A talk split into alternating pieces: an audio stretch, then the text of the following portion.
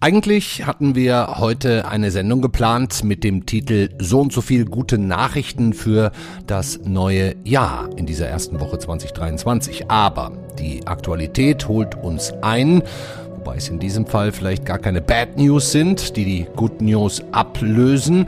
Denn in dieser Woche, da haben sich ja die drei großen Mächte des Westens, USA, Frankreich und wir, Deutschland, ohne England, dazu entschieden, nach monatelangem Zögern offensivere Waffen an die Ukraine zu liefern. Frankreich den Spähpanzer AMX, Amerika den Schützenpanzer Bradley, Deutschland den Marder und das Flugabwehrsystem Patriot. Und heute möchte ich einen gesonderten Dank aussprechen an Präsident Biden und Bundeskanzler Scholz für die Entscheidung, unsere Verteidigung zu stärken. Eine sehr wichtige Entscheidung. Wir werden eine weitere Patriot-Batterie und leistungsstarke gepanzerte Fahrzeuge haben. Das ist wirklich ein großer Sieg für unseren Staat. Alle Details und Fristen folgen morgen nach meinem Gespräch mit dem Kanzler.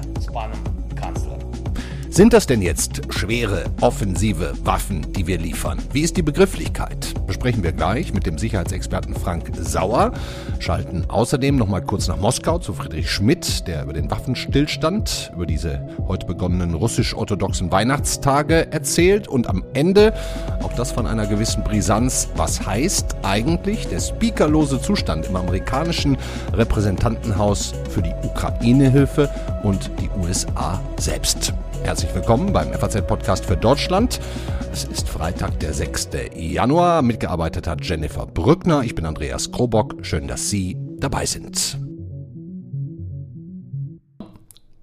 Bevor wir mit dem Militärexperten Frank Sauer sprechen, müssen wir erstmal nachzeichnen, um wie viel offensiver diese Waffen eigentlich sind, die Amerika, Frankreich und Deutschland nun der Ukraine versprochen haben. Was sind das? Spähpanzer, AMX, Schützenpanzer, Marder und Bradley und außerdem auch das Patriot-System. Dafür habe ich mir zunächst mal unseren internen Spezialisten Lorenz Hemiker dazu geholt. Grüß dich, Lorenz. Hallo, Andreas. Monatelang hat die Ukraine nach offensiveren Waffen gefragt. Jetzt, innerhalb von wenigen Tagen, machen die drei großen Westmächte außer Großbritannien Nägel mit Köpfen. Überraschender Zeitpunkt für dich? Auf den ersten Blick schon. Äh, nach der Lektüre unserer Zeitung heute nicht. Ich finde, unsere Kollegen haben das sehr gut nachgezeichnet. Es hat diese Gespräche zwischen Amerika, Frankreich und Deutschland ja schon länger gegeben, denn es hat sich abgezeichnet, dass die Ukrainer nicht mehr richtig vorankommen. Sie schaffen es nicht mehr mit den ihnen zur Verfügung stehenden Mitteln noch mehr Territorium der Ukraine freizukämpfen. Und dann hat es natürlich auch noch diese Luftschläge gegeben, die gegen die zivile Infrastruktur und gegen die Bevölkerung gerichtet wurde beides hat, glaube ich, einen Ausschlag gegeben. Dann lass uns doch nochmal jetzt auf AMX, Marder und Bradley kommen. Erklär uns den Unterschied zu den bisher gelieferten Waffen und Systemen. Mit den drei Panzern, es sind ja Panzer. Die sind auch ähnlich, ne? So ganz grundsätzlich. Ja. Schützenpanzer. Genau, Schützen- und Spähpanzer. Das sind alles erst einmal Panzer, die der Infanterie helfen zu kämpfen. Also da kann man sich reinsetzen, die transportieren auch Infanterie. Der Spähpanzer aus Frankreich ist noch ein bisschen Sonderfall, da komme ich gleich noch zu. Aber die helfen der Infanterie, Gefechte zu führen. Dafür haben die Kanonen, dafür haben die Maschinengewehre, die sind relativ schnell und die haben auch eine gewisse Panzerung. Beim französischen Panzer ist jetzt noch der Sonderfall, der hat, äh, was bei Spähpanzern sonst nicht üblich ist, eine ziemlich große Kanone über 100 Millimeter. Mit der kann man also auch aus günstigen Winkel mal Kampfpanzer bekämpfen. Aber das ist auch gleichzeitig die Einschränkung. Richtig schwere Kampfpanzer sind es nicht, weil mit denen könnte man auch wirklich andere Kampfpanzer abschießen. Dafür sind die drei eigentlich nicht gedacht. Hm. Also sind es jetzt noch nicht die ganz offensiven Waffen. Ähm, welche Definition für, für diese doch ja auch Steigerung würdest du jetzt finden? Es sind schon offensive Waffen. Sie sind dafür geeignet, raumgreifende Operationen zu führen. Allerdings brauchen sie dazu auch Kampfpanzer. Deshalb ist Schützenpanzer oder leichte Kampfpanzer schon die richtige Definition an der Stelle. Mhm. Vielleicht noch ein paar Worte zu dem deutschen Marder, den kennst du ja auch besonders gut. Woher kommen die jetzt? Es, es hieß offiziell mehrere Dutzend. Ähm, kannst du es vielleicht noch ein bisschen genauer beziffern, mit wie viel genau du rechnest, wo die herkommen und wie einsatzfähig die sind? Ja, also erstmal ist grundsätzlich der Schützenpanzer Marder ein ausgereiftes System. Die ersten sind ja in die Truppe gekommen, als du ein Jahr alt warst. 71. Ja, genau. Mhm. Ähm, das Gute an dem Marder ist, der ist eigentlich genau für das entwickelt worden, was er jetzt macht, nämlich gegen sowjetische Gefechtsfahrzeuge eingesetzt zu werden. Er ist auch mehrfach modernisiert worden, also das Alter sagt da gar nichts aus. Er hat sich auch schon bewiesen in Einsätzen. Wo? In den Stabilisierungseinsätzen, die Mali. es gegeben hat. Afghanistan war er im Einsatz. Ja.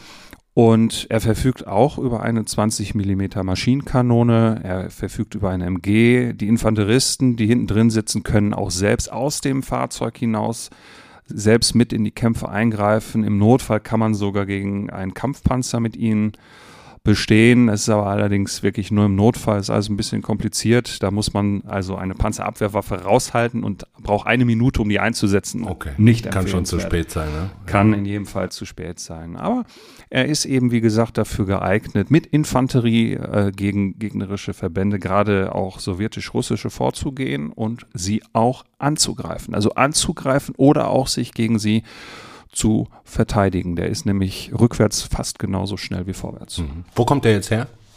Der kommt aus Deutschland, ist mhm. eine deutsche Eigenentwicklung. Ja, genau. Rheinmetall hat jetzt zurzeit äh, ungefähr oder hatte im Sommer noch 100 davon auf dem Hof stehen. 40 davon sind jetzt an Griechenland gegangen. Erinnerst dich vielleicht, Im da gab es diesen, ne? genau, ja. diesen Ringtausch. Dafür sind sowjetische Panzer an die Ukraine gegangen aus Griechenland. So, und von dem Rest, da sollen jetzt vermutlich 40 nochmal vom Hof gehen in Richtung Ukraine. Vielleicht auch ein paar aus der Bundeswehr, ganz so klar ist das noch nicht. Aber dann gibt's immer noch ein paar mehr, weil Indonesien und Chile haben auch noch ungefähr, äh, und Jordanien haben auch noch ein paar hundert da stehen. Die Bundeswehr hat noch welche. Und es gibt äh, noch jede Menge Ersatzteile und vor allen Dingen, das Ding ist einsatzbereit. Also militärtaktisch alles jetzt gute Nachrichten für Kiew. Für äh, Zelensky und für seinen Generalstabschef sind das sehr gute Nachrichten. Es ist auch ein klares Signal an äh, Putin, dass der Westen bereit ist, immer mehr zu geben. Denn wenn man sich das mal über zehn Monate anschaut, wie die Waffen immer kräftiger und kampfkräftiger werden, dann ist aus meiner Sicht klar, wo die Reise hingeht. Das Signal ist, wenn du nicht aufhörst, liefern wir auch noch mehr. Dankeschön, Lorenz Hemiker. Gerne, Andreas.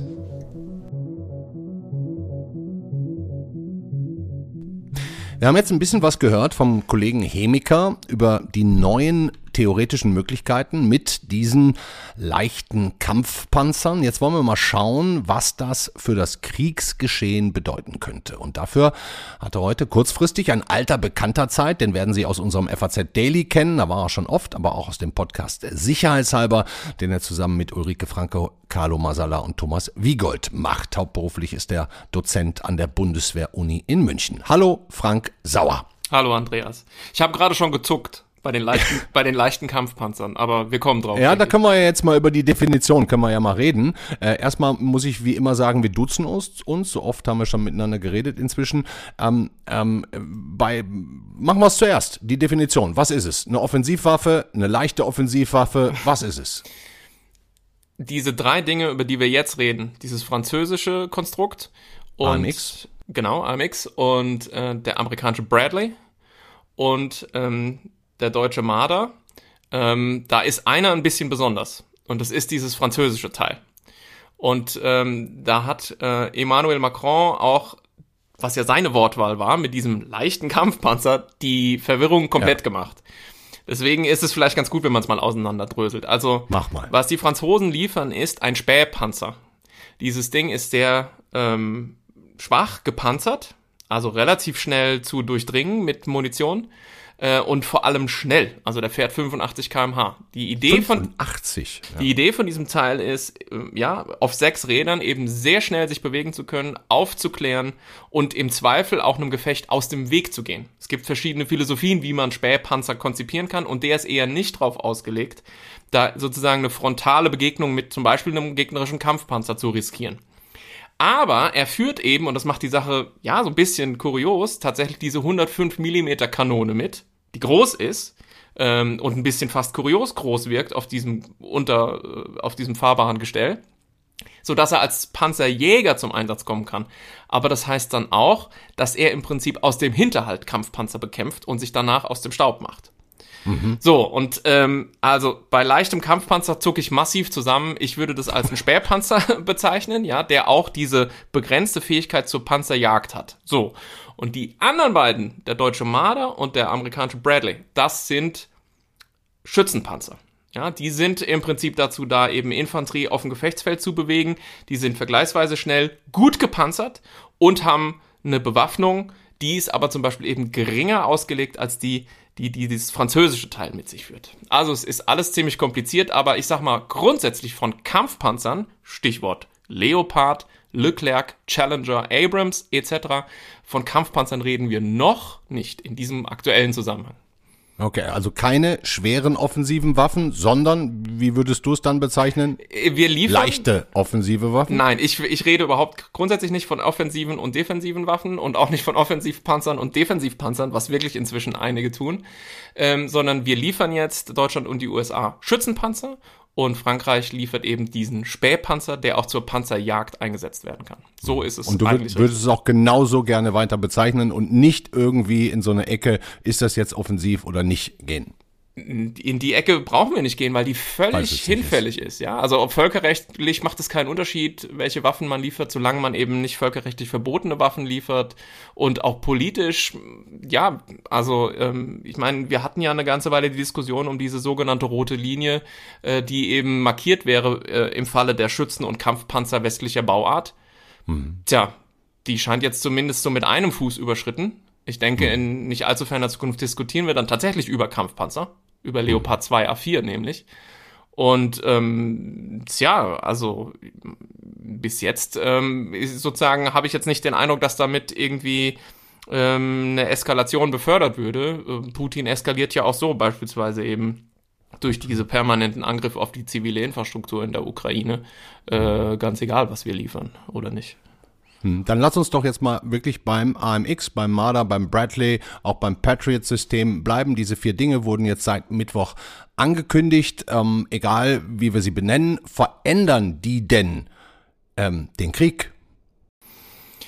Nicht schlagartig. Also es gibt ja offensichtlich auch immer wieder so Vorstellungen, dass es da so die eine Wunderwaffe gäbe. Ähm, auch diese Leopardpanzer, von denen wir ja noch jetzt aktuell nicht reden, aber die natürlich die ganze Zeit gären, ja, äh, die wären ja auch keine Wunderwaffe, die auf einmal alles dreht. Also so ist es eben einfach nicht. Äh, ich würde sagen, mit diesen Systemen, die jetzt geliefert werden, werden dringend benötigte Fähigkeiten an die Ukraine übergeben, nämlich äh, insbesondere denke ich da an, an Bradley und Marder, also diese US-Lieferung und die deutsche Lieferung, die Kombination aus ähm, Geschwindigkeit auf dem Gefechtsfeld, Panzerung und Feuerkraft. Und das hm. bringt nur ein Schützenpanzer. Und warum braucht die Ukraine den? Na, weil sie zum einen befürchten muss, dass Russland gerade im Zuge der Mobilisierung und der Rekonstituierung der eigenen Streitkräfte eine neue Offensive vorbereitet. Die will man zurückschlagen können. Hm. Und man will natürlich auch, eigentlich noch mehr, besetzte Gebiete zu, äh, zusätzliche zurückerobern können. Und dazu braucht man solche Systeme. Und deswegen fordert die Ukraine die ja seit Monaten. Ja. Wir hatten heute auch schon einige Reaktionen aus der Politik. Interessant fand ich vor allem die beiden grünen Politiker, Außenministerin Annalena Baerbock und auch Anton Hofreiter. Die können wir uns mal eben ganz kurz hintereinander anhören. Es ist für uns wichtig, dass wir konstant, gerade auch mit unseren Partnern und Verbündeten, immer wieder überprüfen, was es an weiterer militärischer Unterstützung braucht. Ich würde mir wünschen, dass als Haupt Herstellungsland für ein Leopard 2. Wir eine europäische Initiative ähm, starten für die Lieferung von Leopard 2 und gemeinsam mit Europa schauen, was wir alles der Ukraine liefern können, damit sie die besetzten Gebiete befreien kann. Mhm. Die Antikriegspartei par excellence, die Grünen, die scheinen Frank in Sachen Waffenlieferungen das Feld von hinten aufgeräumt zu haben. Das mal als erste Feststellung. Kannst du gerne was zu sagen? Ja, ähm, ich denke, dass bei den Grünen eben der Groschen gefallen ist mit Blick auf die Zeitenwende. Also man muss einfach sagen, Zeitenwende bedeutet, dass dieser russische Angriffskrieg die Friedensordnung in Europa zerstört hat und deswegen sind wir gezwungen, Deutschland macht das ja nicht aus Jux und Dollerei, wir sind gezwungen dazu, unser sicherheitspolitisches Koordinatensystem neu auszurichten. Und dazu gehört jetzt eben auch, dass man diese Waffenlieferungen an die Ukraine unternimmt. Die stehen nicht etwa der Diplomatie im Wege, sondern im Gegenteil ist es so, dass diese Waffenlieferungen erst die Voraussetzungen dafür schaffen, dass dann hoffentlich eine tragfähige Verhandlungslösung irgendwann möglich ist, die kein russischer Diktatfrieden ist. Wie der aussähe, haben wir ja gesehen, weil wir die Berichte aus den besetzten Gebieten äh, kennen, mit Blick auf die schrecklichen Gräueltaten, die durch die russischen Streitkräfte an den ukrainischen äh, Zivilistinnen und Zivilisten angerichtet werden. So. Und deswegen, ethisch gesehen, ist die Sache relativ klar. Würden wir Hilfe unterlassen, würden wir mehr Schuld auf uns laden als Bundesrepublik Deutschland, als wir es tun, indem wir Waffen liefern, mit denen natürlich, das muss man so klar aussprechen, russische Soldaten getötet werden am Ende. Und völkerrechtlich habe ich schon kurz angedeutet, spricht auch nichts dagegen. Wir werden damit auch nicht, das heißt jetzt wieder, wir werden damit nicht zur Kriegspartei. Das ist einfach völkerrechtlich nicht der Fall. Politisch hat uns Putin längst zum Gegner erklärt. Politisch ja. muss Putin um den eigenen verlustreichen Krieg, den er inzwischen nicht mehr äh, totschweigen kann, der eigenen Bevölkerung äh, äh, gegenüber der eigenen Bevölkerung zu rechtfertigen, muss er davon inzwischen sprechen, er befände sich mit dem Westen im Krieg. Aber das ist ja Putins Propaganda. Äh, das müssen, das sozusagen, das ist a völkerrechtlich gesehen falsch ähm, und politisch muss das nicht der Maßstab unseres Handelns sein. So, und insofern ähm, muss man im Prinzip jetzt die größere Linie, glaube ich, ansprechen, die da in dieser Äußerung von Frau Baerbock ähm, so ein bisschen durchklang, nämlich die Frage, wie wollen wir denn weitergehend ja. auf Hofreiter diese Situation sagt ja, Herr mit dem Leo 2 für die Ukraine. Ne? Ja, weil es neigt sich zum Ende diese Ära der Sowjetwaffen ähm, in der Ukraine. Und selbst wenn wir, was natürlich fantastisch wäre, ähm, über Nacht wie durch ein Wunder ein Schweigen der Waffen hätten und der heiße Krieg wäre vorbei, ist es ja trotzdem so, dass der politische Konflikt ähm, noch nicht gelöst ist und dass auch Putins neoimperiale Gelüste weiter bestehen. Das ja. heißt, wir müssen der Ukraine ja ohnehin, so oder so, militärisch in Zukunft helfen. Und deswegen wäre es sinnvoll, vorausschauend zu planen und zu schauen, okay, was können wir da tun? Und der Leo 2 ist deswegen im Gespräch, weil er eben anders als der französische Leclerc und der britische Challenger in relativ großer Zahl in Europa vorhanden ist. Es gibt also zwei Handvoll Länder, die den verwenden. Aha. Und er ist eben einfacher im Betrieb als der ziemlich komplizierte US Abrams. So, das heißt, man könnte sagen, und das müsste eben Deutschland machen, weil es ein deutscher Kampfpanzer ist. Aber Deutschland hat doch immer gesagt, der ist so schwierig zu bedienen, da brauchen wir ja Ewigkeiten, um das denen überhaupt beizubringen. Die Diskussion ist einfach durch. Also, ne, das haben wir jetzt gesehen, Panzerhaubitze 2000, Gepard, ähm, der, die, die Marder-Ausbildung läuft jetzt im ersten Quartal, so, ja. Also, das ja. Argument ist auch vom Tisch. Das heißt, Waren man. Ausreden, ja das hast jetzt du gesagt. Ähm, der Punkt ist, man kann jetzt eben auf diese Situation gucken und sagen, welcher Panzer ist verfügbar. Das ist der Leopard 2. Da müssen wir auch nicht hunderte von abgeben, sondern wir suchen die uns in Europa zusammen, sodass man vielleicht auf eine ordentliche zweistellige Anzahl kommt und die könnte man liefern und in Polen könnte man sie warten, weil Polen auch Leopard 2 nutzt und die ganzen Werkstätten und das Know-how hat und die Logistikkette steht und die äh, Ersatzteile da sind. Und das würde funktionieren. Und sozusagen das Argument ist, wir werden es eh tun müssen. Warum okay. nicht schon jetzt?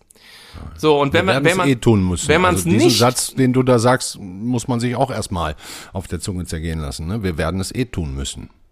Ja, selbst im Frieden. Also das ist das, was ich damit sagen will. Wir werden es, selbst wenn morgen Frieden wäre, trotzdem tun müssen, weil die Ukraine diese Unterstützung brauchen wird, um eben auch ein entsprechendes Abschreckungspotenzial gegenüber neuerlicher russischer Aggression aufzubauen.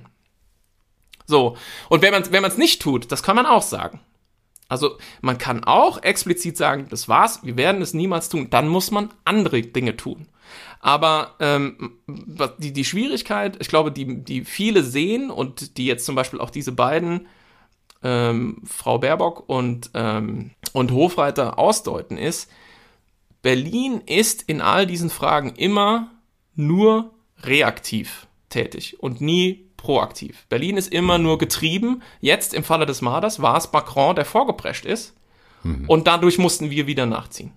Mhm. Also deine Sicherheitsbot-Kollegin Rike Franke, ich habe es heute gesehen, hat kommentiert, gut alles, aber warum haben Frankreich, USA, Deutschland nicht gemeinsam diese Lieferung verkündet, sondern quasi irgendwie hintereinander, nicht aufeinander abgestimmt? Das gibt ja jetzt auch nicht unbedingt ein Bild von Geschlossenheit ab, oder?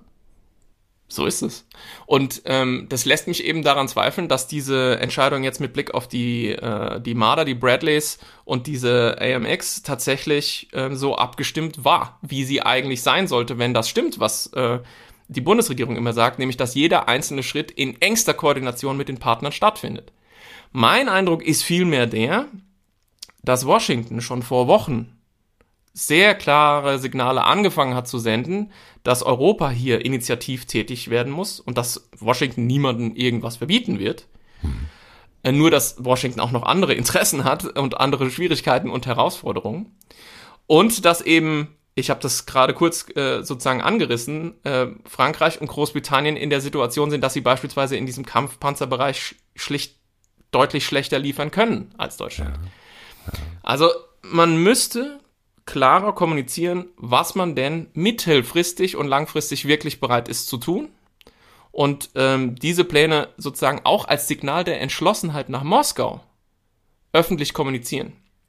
Denn irgendwann, also dieser Krieg endet dann, wenn die beiden Kriegsparteien, Russland und die Ukraine, ähm, kein Fortkommen mehr sehen und nur noch den Verhandlungstisch ähm, in, in Betracht ziehen. Okay. Und damit Putin an diesen Punkt kommt, muss er spüren, dass die Ukraine so entschlossen unterstützt wird, dass er auch in einem halben Jahr hier keinen Sieg davontragen wird. Ja. Zurzeit versucht er ja auf Zeit äh, zu spielen und sozusagen die Sache auszusitzen und im Zweifel wieder die Schwäche des Westens auszunutzen. Und wenn wir wollen, dass das nicht noch jahrelang weitergeht, dann müssen wir sehr klar kommunizieren, dass wir davon nicht ablassen werden und dass die Ukraine unsere Unterstützung dauerhaft hat. Und das ähm, bei aller Notwendigkeit besonnen zu handeln, aufgrund der Eskalationsrisiken, die ich absolut ernst nehme, finde ich dieses Mischungsverhältnis zwischen Besonnenheit und Entschlossenheit. Das haben wir ja. insbesondere in Deutschland noch nicht vernünftig hinbekommen, was man daran merkt, dass wir super viel tun und trotzdem nach außen zögerlich wirken.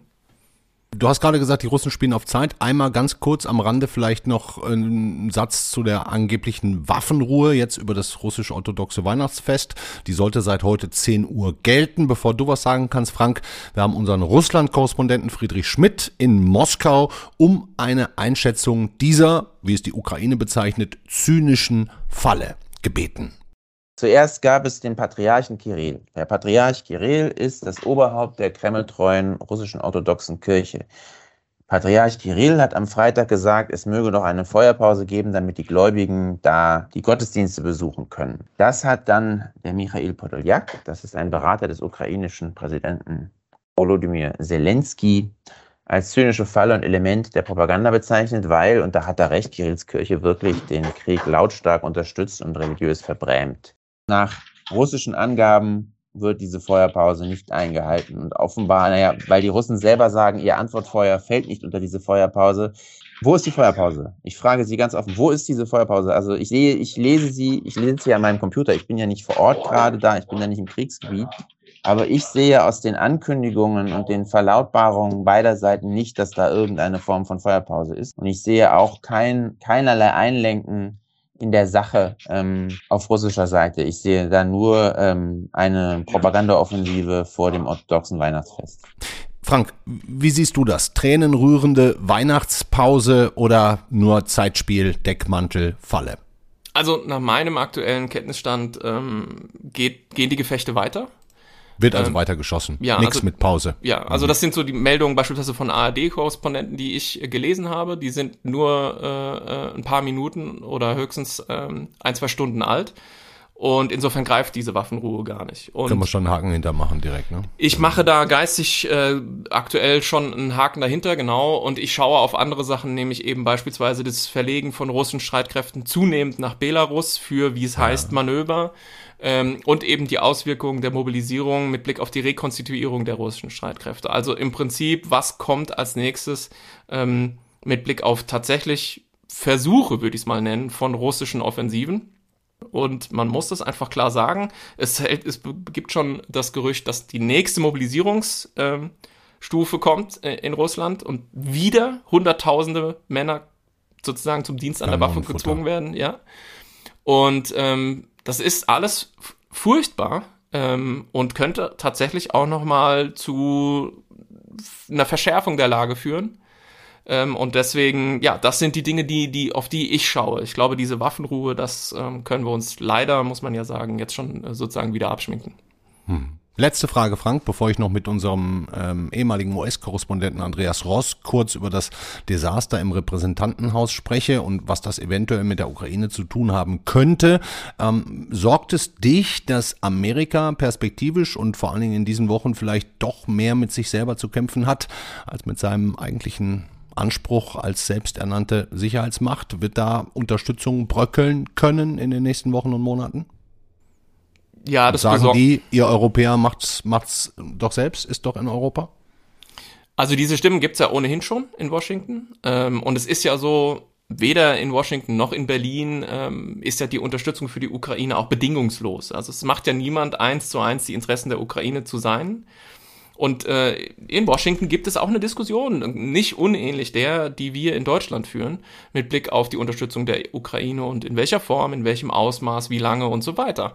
Ähm, aber in einem, in einem größeren Sinne und in einer längeren Zeitspanne mache ich mir äh, Sorgen um die Rolle äh, der USA mit Blick auf Europa, also spätestens seit der Wahl von, von Donald Trump seit ein paar Jahren. Klar. Denn wenn 2024 etwas Trump-ähnliches zurückkommt, dann könnte es eben unter Umständen äh, sehr schnell ganz anders aussehen für uns in Europa. Und wo wir stünden, wenn die USA nicht da gewesen wären am 24. Februar, ja. äh, letzten Jahres. Das müsste ja wohl allen inzwischen sehr klar sein. Das heißt, Zeitenwende heißt eben auch äh, nicht nur, dass wir in Deutschland bestimmte Dinge überdenken und bestimmte eingespielte Muster mal hinterfragen, sondern dass wir insgesamt uns als Europa zusammenraufen. Eine Zeitenwende ist also kein deutsches Projekt, das ist im Kern ein Europä europäisches Projekt, sodass wir als Europa auf eigenen Beinen stehen können, auch sicherheitspolitisch. Und das ist, das ist das, worüber ich nachdenke, ja. Dankeschön, Frank Sauer. Danke, Andreas. Zum guten Schluss habe ich jetzt noch kurz Besuch hier im Studio von unserem ehemaligen Washington-Korrespondenten, jetzigen Politik-Nachrichtenchef Andreas Ross. Und ich sage direkt, grüß dich, Andreas. Ja, hallo, Andreas. Ja, zigmal hat schon das amerikanische Repräsentantenhaus, schwieriges Wort, nun versucht, einen neuen Sprecher zu wählen, Kevin McCarthy. Und auch im, wenn ich es richtig gelesen habe, elften Wahlgang hat es nicht geklappt. Ähm, bevor du uns erklärst, was da los ist, erstmal die Frage, die sich aus Ukraine-Sicht stellt. Hat das ja. kurzfristig irgendwelche Konsequenzen, was die amerikanische Unterstützung angeht? Nein, kurzfristig dürfte das eigentlich keine Konsequenzen haben. Äh, zum Beispiel das, was äh, Joe Biden gerade verkündet hat, dass eben auch die Amerikaner Bradley Schützenpanzer liefern. Das kann er tun. Die äh, Demokraten haben mit ihrer Mehrheit kurz vor Weihnachten, kurz bevor sie diese Mehrheit im Repräsentantenhaus verloren haben, noch ein sehr großes Ausgabengesetz durchgepackt. Darin sind 45 Milliarden Dollar Unterstützung für die Ukraine bzw. für NATO-Verbündete wegen des Ukraine-Kriegs inbegriffen. Äh, da hat äh, Biden schon noch einigen Spielraum in diesem Haushaltsjahr. Das heißt, das ist geklärt. Auch diese Bradley-Lieferung, da kommt jetzt nicht irgendwie noch äh, jemand und sagt, da muss noch der Sprecher des Repräsentantenhauses nicken, ja sagen, unterschreiben. Das ist alles klar. Das ist erstmal klar, aber äh, hier geht es natürlich um eine langfristige äh, Unterstützung und insofern würde ich dann doch sagen, dass es alles andere als bedeutungslos ist, mhm. was sich da äh, tut. Es ist nun mal so, dass Amerika die Führungsnation im westlichen Militärbündnis ist und je mehr Amerika sich mit sich selbst beschäftigt, je mehr in Amerika die Gefahr droht, dass äh, der Kongress gelähmt ist. Im Moment muss man ja sehen, gibt es de facto kein Repräsentantenhaus. Die Abgeordneten können nicht vereidigt werden, bevor es einen Sprecher gibt. Die können nichts beschließen, also wenn man jetzt auf irgendeine Notlage reagieren müsste, für die man eine gesetzliche Grundlage braucht, könnte man das nicht tun. Mhm. Das stärkt die Vereinigten Staaten nicht. Aber für die Ukraine spielt es jetzt nicht so eine große Rolle, ob morgen oder erst in fünf Tagen ähm, äh, McCarthy oder ein anderer Sprecher gewählt ist. Mhm. Wie ist das denn jetzt in diesem Repräsentantenhaus? Kleiner Grundkurs amerikanisches Demokratiesystem. Welche Rolle spielt da das Repräsentantenhaus? Naja, es ist eine der beiden Kongresskammern, kein Gesetz, äh, dass nicht beide Kongresskammern äh, passiert. Und äh, das Repräsentantenhaus hat insbesondere das Initiativrecht bei allem, was Geld kostet. Das heißt, alles, was er Biden machen möchte, was Geld kostet, muss ihm bewilligt werden. Ähm, wie gesagt, für das laufende Haushaltsjahr, das geht bis September, ähm, ist das soweit gemacht. Aber beispielsweise dürfte im Sommer zum so und so vielten Mal wieder der Punkt erreicht sein, wo Amerika eigentlich kein Geld mehr äh, sich leihen dürfte an den internationalen Märkten, einfach weil es ein Gesetz gibt, das also so eine Art Schuldenbremse gibt, das ja. die Kreditaufnahme beschränkt. Die muss dann erhöht werden, dieses Limit, oder man müsste drastisch viel Geld sparen. Beides würde eben eine gesetzliche Einigung erfordern. Und selbst wenn wir dann längst einen Speaker haben, wovon ich mal sehr, sehr fest ausgehe, heißt das ja nicht, dass die Differenzen unter der äh, Mehrheitsfraktion dann beigelegt sind. Und wir werden also bei jeder großen Abstimmung solche Auseinandersetzungen haben. Und das wird dann schon schwieriger. Bei jeder. Mhm. Und nochmal ganz kurz zum Grundkurs zurück. Warum ja. ist es jetzt so schlimm, dass es keinen gewählten Sprecher gibt? Man könnte ja auch so abstimmen lassen. Das geht aber nicht.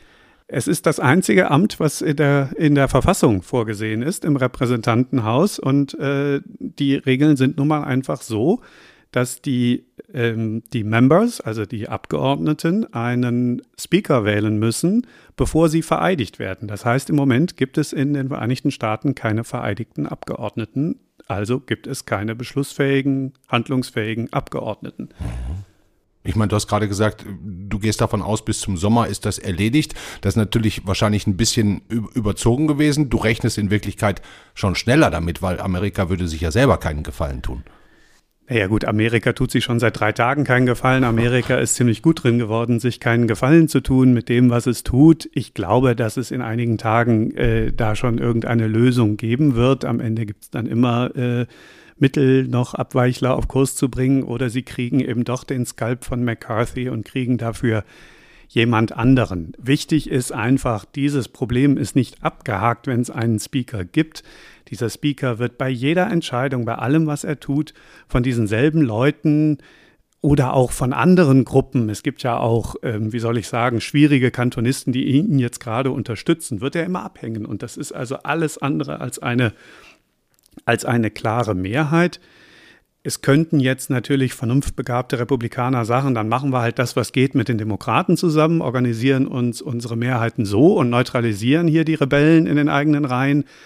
Aber das ist dann auch wieder politischer Selbstmord, weil genau dieses Zusammenarbeiten mit den anderen, die ja oft genug als der Feind wahrgenommen werden, genau das stärkt ja die Extreme in der Partei. Das heißt, das kann man machen kurzfristig, aber vermutlich um den Preis, dass im nächsten Repräsentantenhaus noch mehr Leute sind, die kategorisch jede Zusammenarbeit ablehnen. Mhm. Insofern, das ist schon einfach, jetzt wird es offenbar, das wird irgendwie beigelegt werden. Schauen wir mal, vielleicht schon diese Nacht, ich glaube es nicht, aber wer weiß. Ja.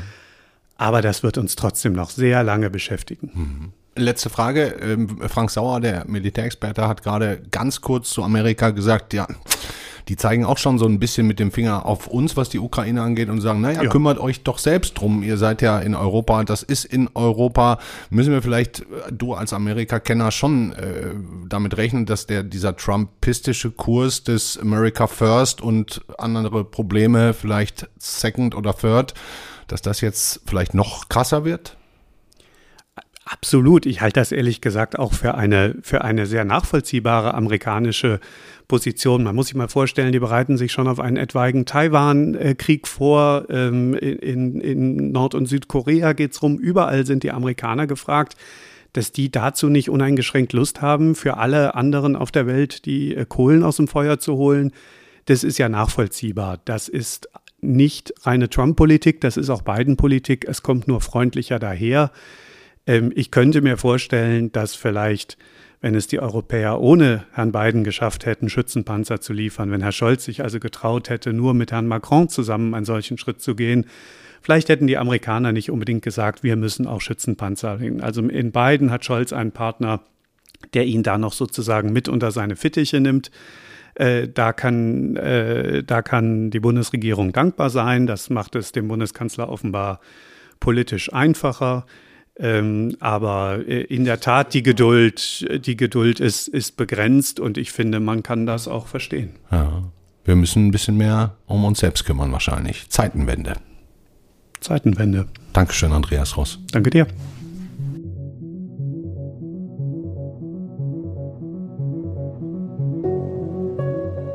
Das war der FAZ-Podcast für Deutschland an diesem Freitag, den 6. Januar. Ich habe Ihnen ein paar Links in die Shownotes gehängt. Da können Sie das Ganze von heute noch ein bisschen vertiefen. Jetzt bleibt mir nichts mehr, als Ihnen ein sehr schönes, erholsames Wochenende zu wünschen. Am Montag ist der Kollege Felix Hoffmann für Sie da. Die waren in Lützerath unterwegs, kann ich Ihnen jetzt schon mal verraten. Bis dahin, ciao.